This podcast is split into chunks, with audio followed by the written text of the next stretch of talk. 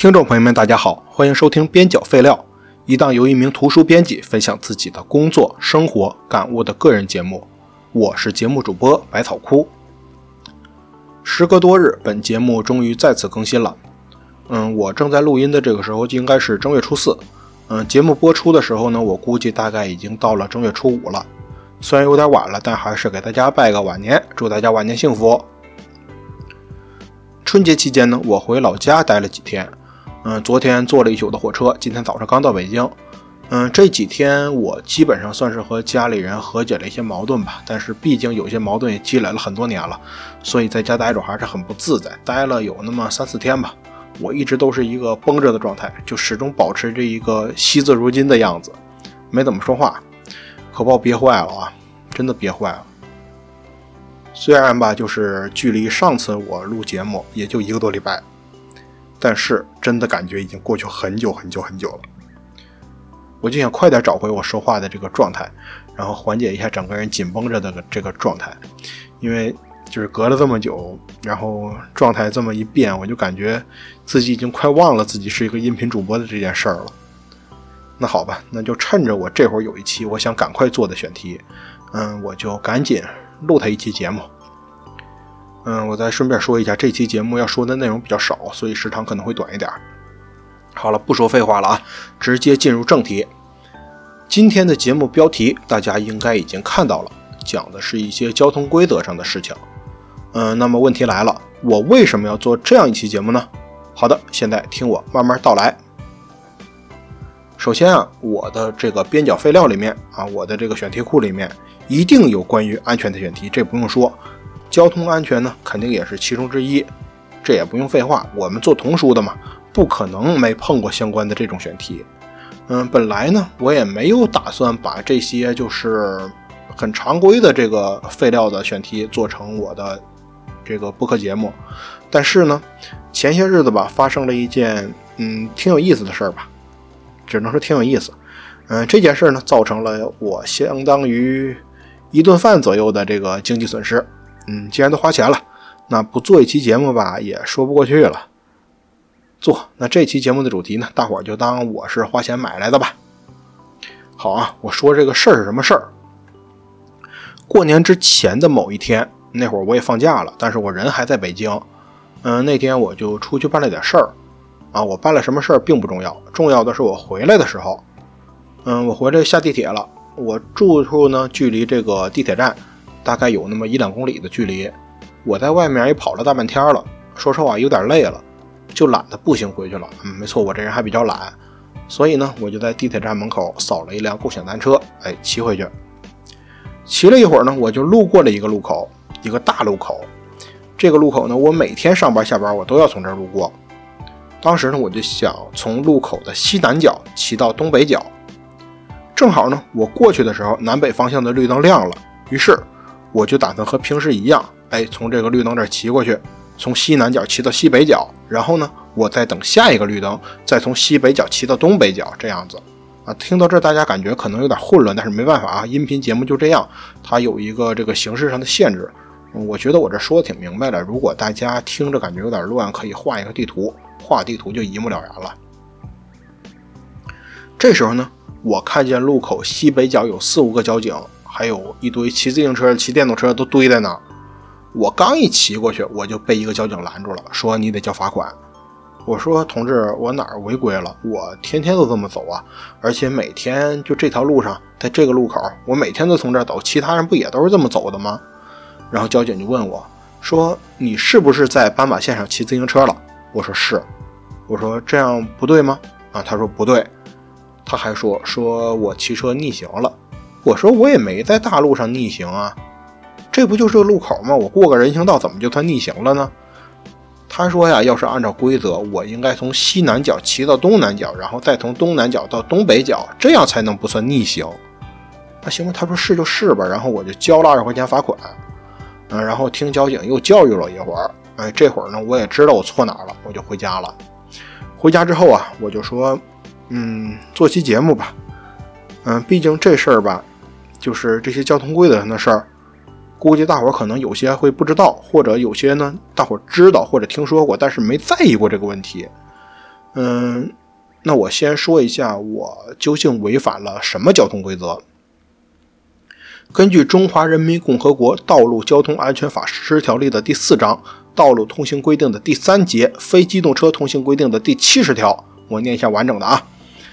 驾驶自行车、电动自行车、三轮车在路段上横过机动车道，应当下车推行；有人行横道或者行人过街设施的，应当从人行横道或者行人过街设施通过；没有人行横道、没有行人过街设施或者不便使用行人过街设施的，在确认安全后直行通过。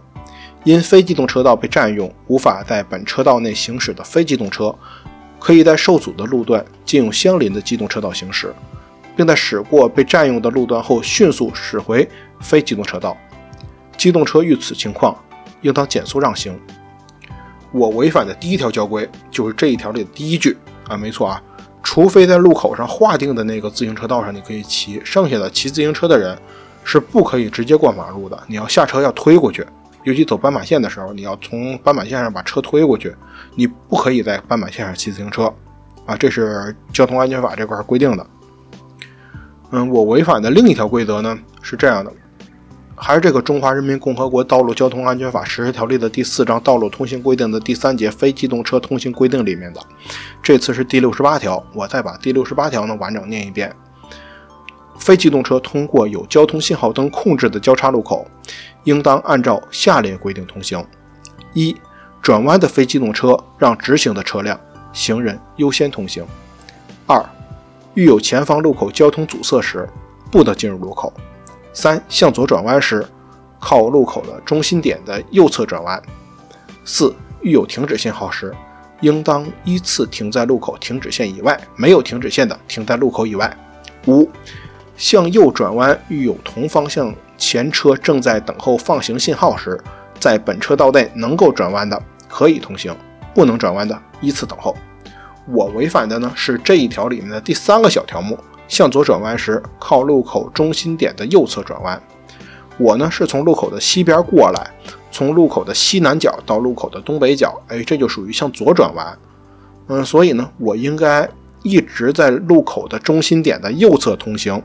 也就是说，我要从西南角到东南角，然后再从东南角到东北角，而不是从西南角到西北角，然后再从西北角到东北角。如果呢是行人，你用腿走路的，一直走人行道，只要你不闯红灯，你怎么走都没事儿，你按哪个方向走都没事儿。但你骑自行车的话，嗯，你就不行。但是你下来推车的话，这样是可以的。好了，这就是我违反的两条规则。嗯，不过最后罚就罚了我一条，说斑马线骑行那事儿罚了我，罚了二十块钱。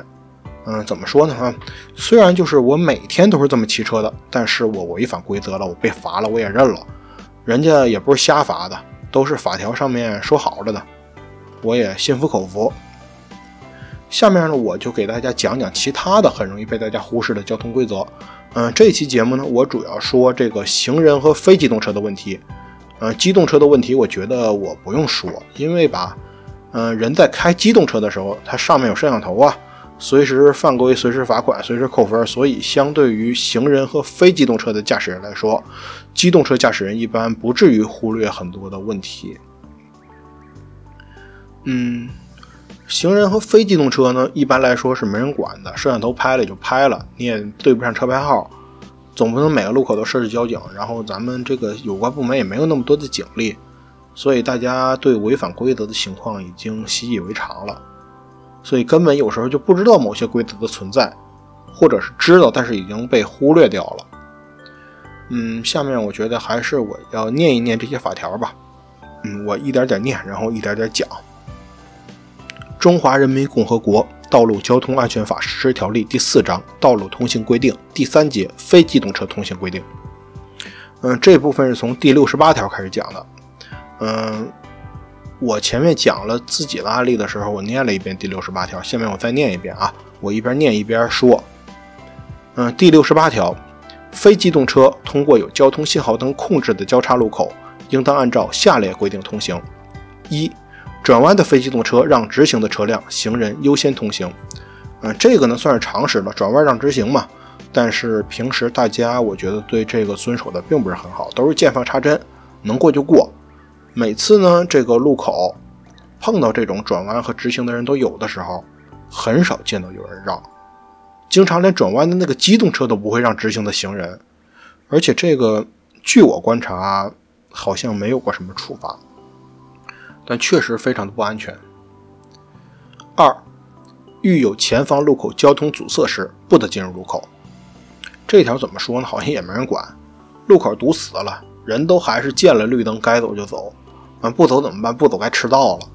但按规定来说，这个时候我们可以下车，我们可以推着车走，这样我们就从非机动车的驾驶人变成行人了。行人这边没有太多的条条框框，但是如果你骑着自行车从这条道插过去，那就是不行的。三，向左转弯时，靠路口中心点的右侧转弯啊，这个事儿我就是前面讲我的那个事儿时候我说过了，现在就不细说了。四，遇有停止信号时，应当依次停在路口停止线以外，没有停止线的停在路口以外。这个没什么好说的，嗯，碰见红灯呢，或者碰见警察拦着，咱就乖乖等着。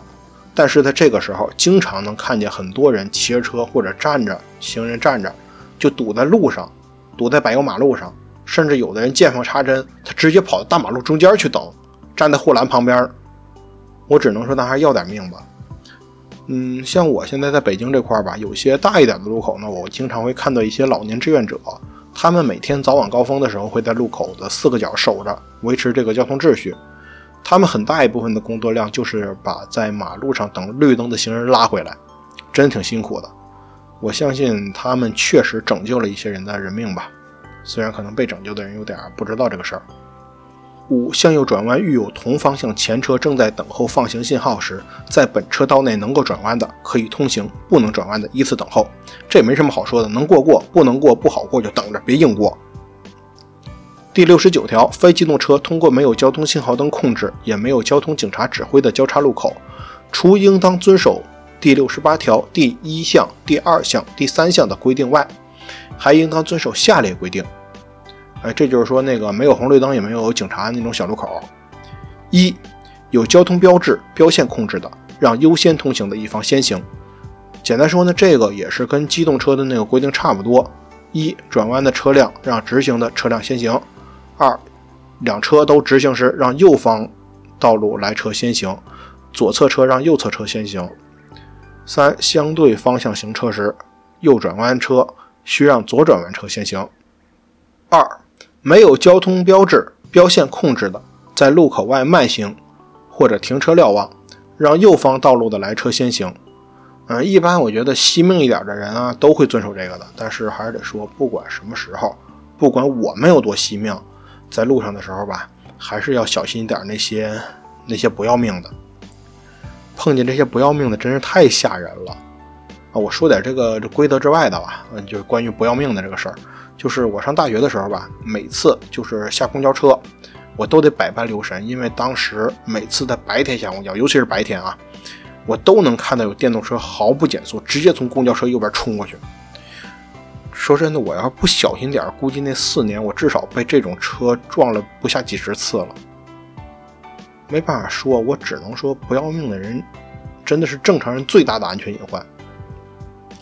啊，三，相对方向行驶的右转弯非机动车让左转弯的车辆先行，这也没什么好说的了。第七十条。驾驶自行车、电动自行车、三轮车在路段上横过机动车道，应当下车推行。还是啊，走人行道的时候，你要从你的非机动车上下来，推着走。有人行横道或者行人过街设施的，应当从人行横道或者行人过街设施通过。这里就是说呢，尽量别走这个机动车道，就是你非机动车尽量别走机动车道。有人行道呢，你下来推着走人行道；有天桥或者地下通道什么的。你就走天桥或者地下通道，但还是啊，也要下车推着走，不要在天桥上或者在地下通道里面骑车，这个真的不安全。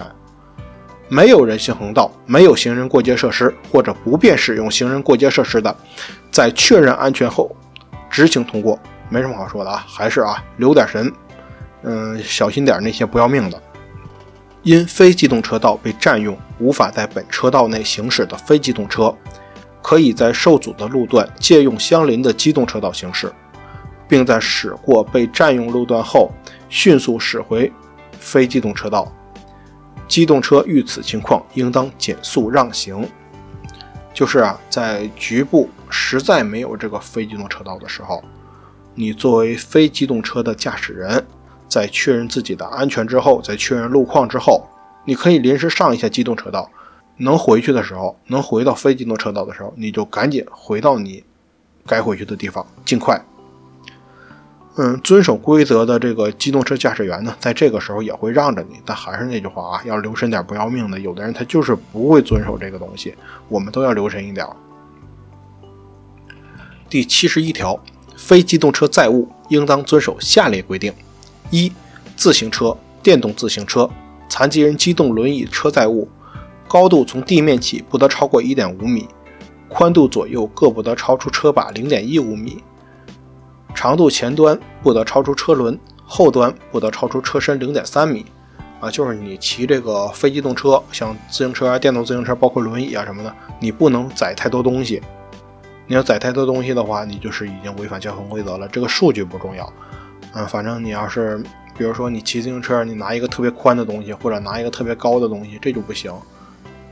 二、三轮车、人力车载物，高度从地面起不得超过两米。宽度左右各不得超出车身零点二米，长度不得超出车身一米。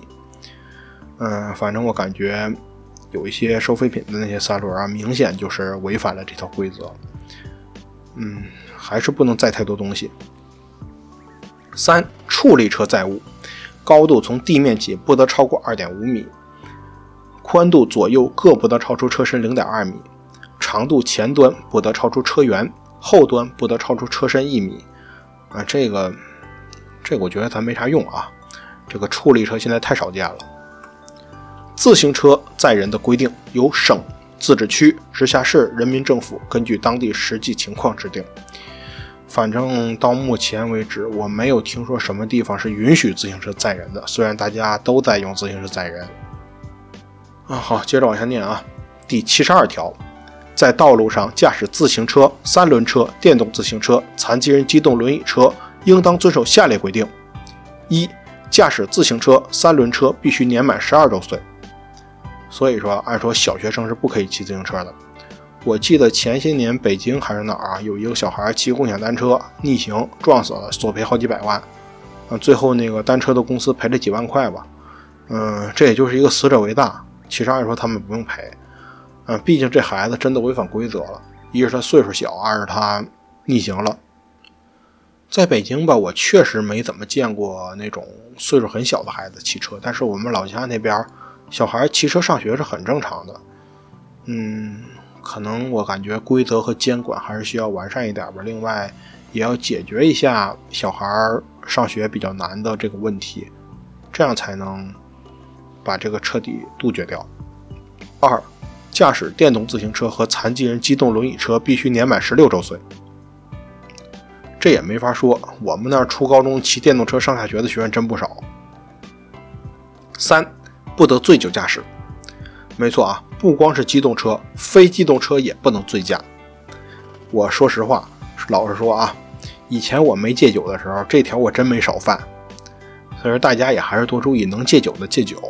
嗯，戒不了酒呢，也注意安全。人喝完酒的时候，确实会变得迟钝很多。四，转弯前应当减速慢行，伸手示意，不得突然猛拐。超越前车时，不得妨碍被超越的车辆行驶。我觉得这一条吧，其实还是很多人在遵守的。但平时上下班的时候，也真的能每天都能看到那种狂飙的电动车，这真的不太好。每次过路口的时候。我们都要神经紧绷着，真的。还是啊，还是那句话，最大的交通安全隐患就是那些不要命的人。五，不得牵引、攀扶车辆，或者被其他车辆牵引；不得双手离把或者手中持物。嗯，前面说的这些吧，我感觉跟成年人这边不太搭边。成年人这边真不多见，什么牵引啊、攀扶车辆啊，或者被牵引，主要小孩爱玩这个。但是最后这一条啊。手中持物，这我感觉很多成年人都在犯，我自己偶尔也会犯一下。具体来说呢，就是骑车拿着手机，不光不安全，也违反这个交通规则了。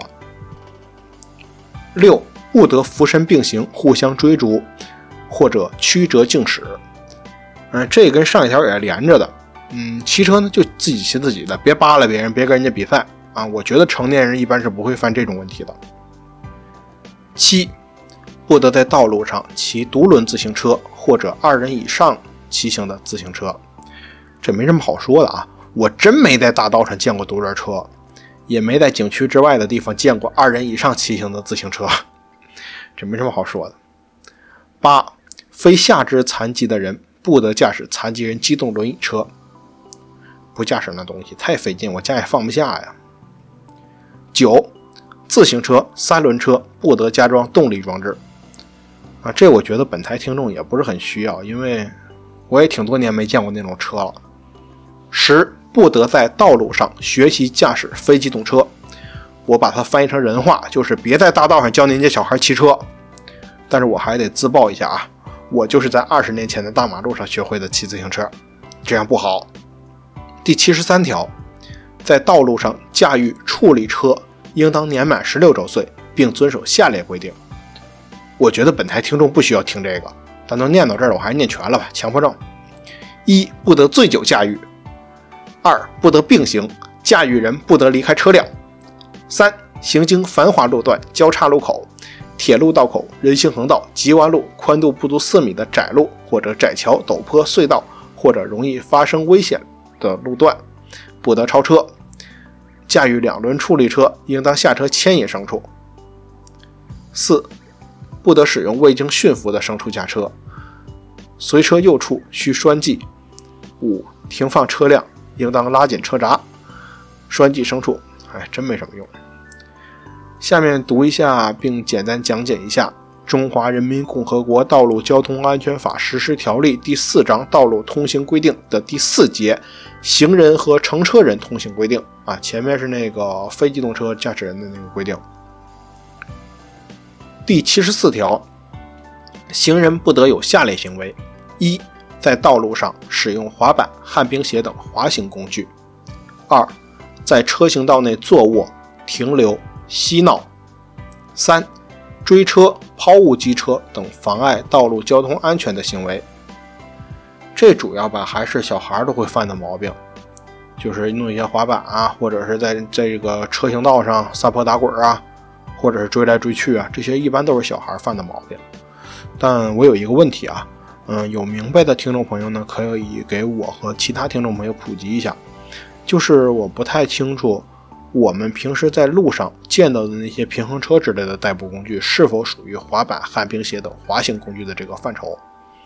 但反正目前吧，我的感觉是那些东西不太属于现行规定中比较合规的交通工具。第七十五条，行人横过机动车道，应当从行人过街设施通过。没有行人过街设施的，应当从人行横道通过；没有人行横道的，应当观察来往车辆的情况，确认安全后直行通过，不得在车辆临近时突然加速横穿，或者中途倒退折返。简单说呀，有天桥和地下通道走天桥和地下通道，没有天桥和地下通道走斑马线，连斑马线都没有。还是那句话，惜命一点，顺便留神一点那些不要命的。第七十六条，行人列队。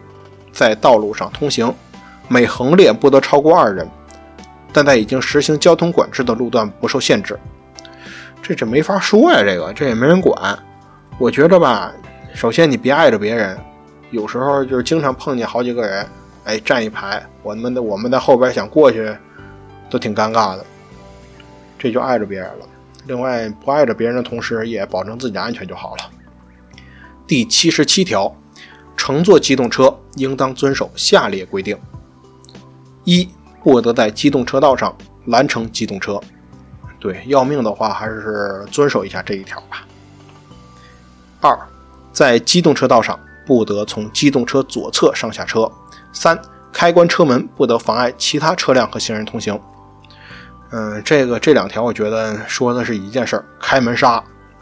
开门杀真的太可怕了，就是有的时候吧，你会碰见有人从那个左侧把门一打开，然后后面来一些自行车、电动车，他就一下会撞到那门。有的人会因为这个受伤啊什么的，我自己也经历过。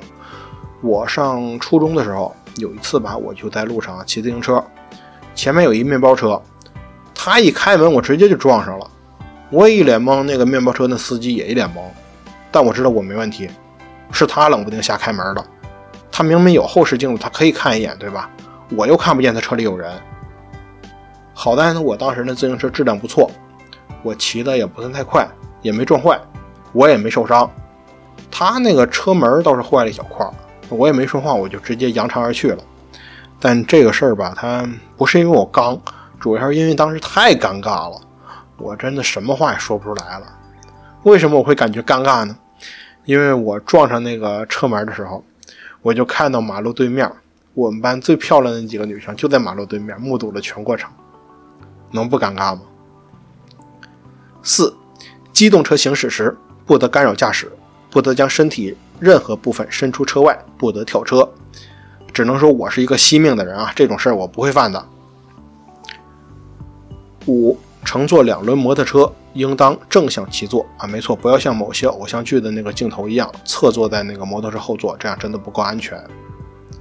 好了，跟非机动车和行人有关的东西说的差不多了。以上这些东西呢，是我自己完完全全依照法律条文念的说的。老实说呀，这些东西呢，我这么念出来，我也觉得挺无聊的。我估计听众朋友们听到这儿也觉得挺无聊的。但是平时这些规则里面，真的有相当大的一部分被我们忽略掉了。我觉得能重新提醒一下自己，提醒一下大家。这也不算什么坏事儿。还有一点，我想简单说一下，就是我当时吧被罚了款以后，我到了家，我就和很多人说了这件事儿，因为那天比较闲嘛，我也发朋友圈说了这件事儿。然后吧，相当多的朋友听说这件事儿之后的反应都是：又缺钱了吧？要怎么躲罚款？啊，被罚款确实不是什么好的体验啊，也从某种角度上来说呢，对个人来说也不是什么好事情。嗯，耽误时间也影响心情。但我和大家说这个事儿，并不想听到有什么阴谋论，这种东西说出来没个完，我也懒得说，而且说的东西一般也不靠谱。我做这期节目呢，也并不是在告诉大家如何躲避罚款，因为谁被罚个几十块钱，我真的一点都不关心，我无所谓。其实主要还是这件事儿，它提醒了我。平时自己确实没有好好遵守交通规则，嗯，这些不遵守交通规则的行为，也确实给我自己和其他的路人带来了一些安全隐患。现在这个年头啊，我说实话，咱们谁活着都不容易，所以呢，我希望我个人和大家，至少别在这方面给生存带来一些多余的困难吧。节目的最后，我再讲一个。我亲身经历的关于交通安全的事情吧，嗯，这也是一个挺有意思的小故事，我就用这个故事呢给本期节目做一个收尾。事情大概发生在二零一四年，当时我正在河北保定读大学，那个时候呢，我特别喜欢在那个城市步行，因为城市本身也不大，嗯，正常大学生会去的地方呢，最远的走上一个半小时也到了。那时候我也没置办自行车，没课的时候我就喜欢在城里边到处走走。有一天呢，还是没课，或者可能是我把课翘了，我记不清了啊。那天我大概想去城里买点东西，好像是。嗯，我还是和往常一样走在路上。当我走到长城大街东风路口的时候，正赶上红灯。嗯，那个路口呢，也是一个挺大的路口。平时呢，人也多，车也多，而且呢它那个红绿灯的时间都比较长。这时候我正在等红灯呢，我就看见很多行人啊，三三两两的。有的单打独斗的，有的凑成一撮的，嗯，就在那个红灯还亮着的时候，强行的过了马路。嗯，就是那种大家都懂，前些年网上那些段子，中国人过马路凑成一撮什么什么的。当时我也就琢磨着，我要不然我跟他们一块儿过去得了。但我还是犹豫了一下，因为那时候我脸皮子也薄，没有齿力做这件事儿。那我就在那等一会儿吧，不差这一分钟。等的时候呢，我就看见旁边几米远的地方有条狗，一条很普通的中华田园犬，它身边没有主人陪着，哎，就自己一个狗戳在那儿，看样子它也想过马路。我看它好像盯着马路对面，但是没有走。我就看这只狗，感觉挺有意思的，也就忘了我想要和其他人一起闯红灯这件事了，就在那等了，一边等着一边看狗。就这么等了，又等了有一分多钟吧，灯就绿了。就在灯绿了那一瞬间，我看见狗一抬头，哎，然后它踩着斑马线就过马路了。我当时就惊呆了。我相信听到这儿的听众朋友们应该也惊呆了。我以前也给别人讲过这个故事，但是有人说觉得这个是巧合呀什么的，有人觉得是我多想了，可能是我表达水平不够好吧。嗯，当时我在现场目睹了全过程，那个时间点吧，那个时间点，包括那只狗的那个神态啊什么的，绝对不是巧合，它真的在看红绿灯。从那天开始，我再也没有闯过一次红灯。我就想，我这么大个人，我这点觉悟总不能连条狗都不如吧？故事讲完了，好的，本期节目到此结束。如果您对本节目感兴趣，欢迎积极订阅、分享、留言互动。如果您觉得本节目哪里说的有问题，也欢迎您在评论区多多指正，我会及时给您回复，并积极采纳您的意见。如果您想和我和其他听友有更多的交流，欢迎您扫描小宇宙节目公告中的二维码，加入边角废料听友群，群里有很多（括号十几个）有趣的灵魂正在等着你。好了，我去剪辑了，咱们下期节目再见，拜拜。